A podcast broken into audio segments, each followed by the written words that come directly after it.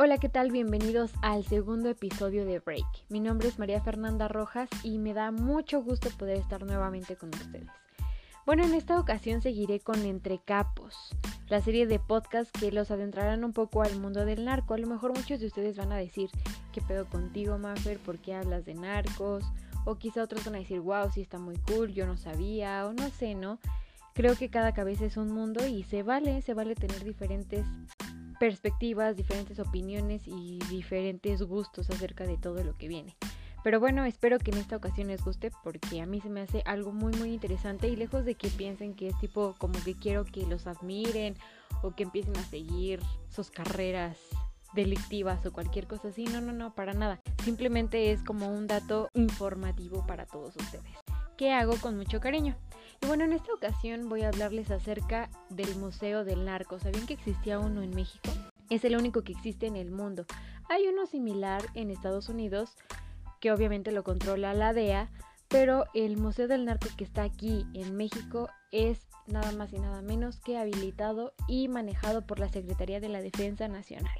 En este museo se encuentra todo lo que está confiscado por parte de los operativos que hace la Secretaría y obviamente está prohibido el paso al público. El único personal que tiene acceso a este museo son las, algunas corporaciones policíacas, algunos reporteros o instituciones educativas a nivel superior que obviamente estén relacionadas con este tipo de temas como criminalística, criminología, derecho, psicología, entre otras. Bueno, este museo fue constituido en 1986 a principios era una sala de entrenamiento militar y ya posteriormente en el 2002 se convirtió literalmente en lo que ahora conocemos como un museo. El museo cuenta con 10 salas que exponen desde la historia e iniciación del narcotráfico hasta los daños que conlleva el consumir las sustancias que obviamente son tan nocivas para la salud, ¿no? Y entre las diversas cosas que se pueden encontrar en este museo hay un área específica que expone verdaderas muestras de estupefacientes confiscados en los operativos. Esto con el único objetivo de que las personas que tienen acceso a este lugar logren conocer y distinguir la diversidad de sustancias que existen dentro del territorio nacional, así como las presentaciones en las que se pueden encontrar. Como todos sabemos, existe una gran variedad de presentaciones que ni siquiera nos podemos imaginar.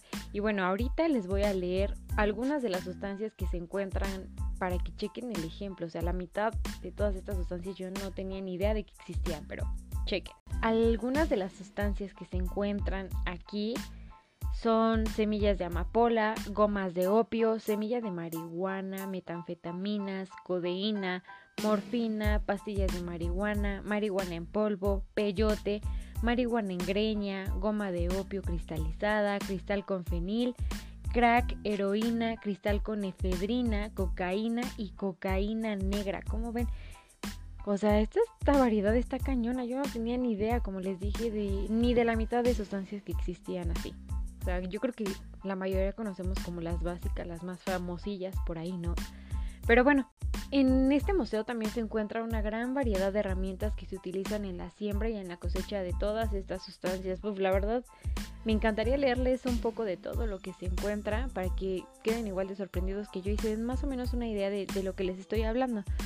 Me encantaría decirles más o menos como qué tipo de, de herramientas son y qué cosas constituyen y así, pero imagínense, son cosas que se ven verdaderamente básicas como tipo un jalador de tierra, tipo, no sé cómo se llamen, pero tienen una seña particular que los hace identificarse para exclusivamente para la cosecha y siembra de este tipo de sustancias. Pero bueno, esto literalmente es un mundo, o sea, la verdad es algo que está completamente impresionante. Yo cuando lo estaba leyendo yo sí quedé impresionada y dije, wow, ¿por qué esto no no lo conocíamos o por qué no lo hacen tan público o algo así.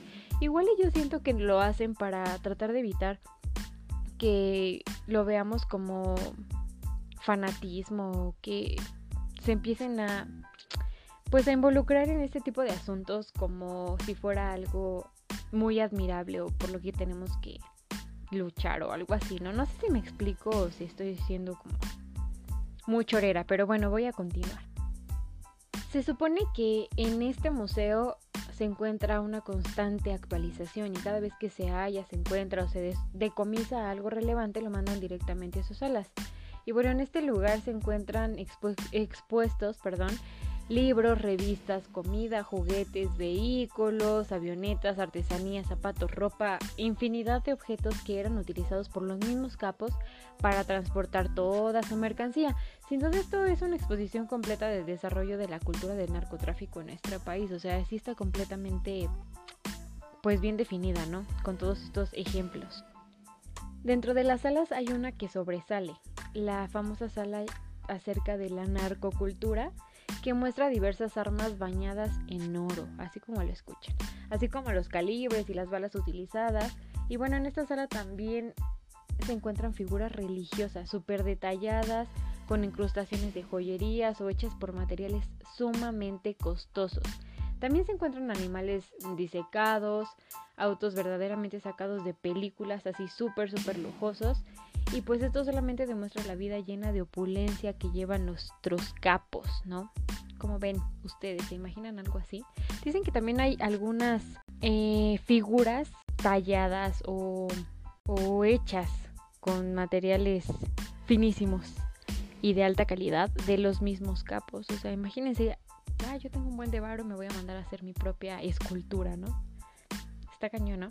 Pero bueno, uno de los objetos más distinguidos en este museo es un mural pintado que se encuentra en la entrada donde se ilustra un par de militares que están quemando campos de amapolas y cuyo mensaje desean transmitir es la verdadera labor que la Sedena lleva ante estas situaciones. Y bueno, también dentro de sus objetivos está que al conocer todo este mundo del narco que está dentro de este museo, nos unamos a la lucha en contra del narcotráfico y la verdad es que yo podría seguir hablando acerca de todo lo que expone este museo, pero realmente es tanta información que siento que mi cabeza va a explotar y que estoy aturdiendo y que ya estoy echando demasiado choro y que esto va a ser muy largo. Pero en verdad, espero no haber sido repetitiva y que si tienen oportunidad de ver videos, documentales o notas acerca de esto, háganlo. En verdad encontrarán cosas inimaginables y les digo, solamente meramente informativo. Por mi parte esto ha sido todo, espero que les haya gustado, no se pierdan el siguiente episodio. Y recuerden, esto es el break, mi nombre es María Fernanda Rojas, hasta la próxima.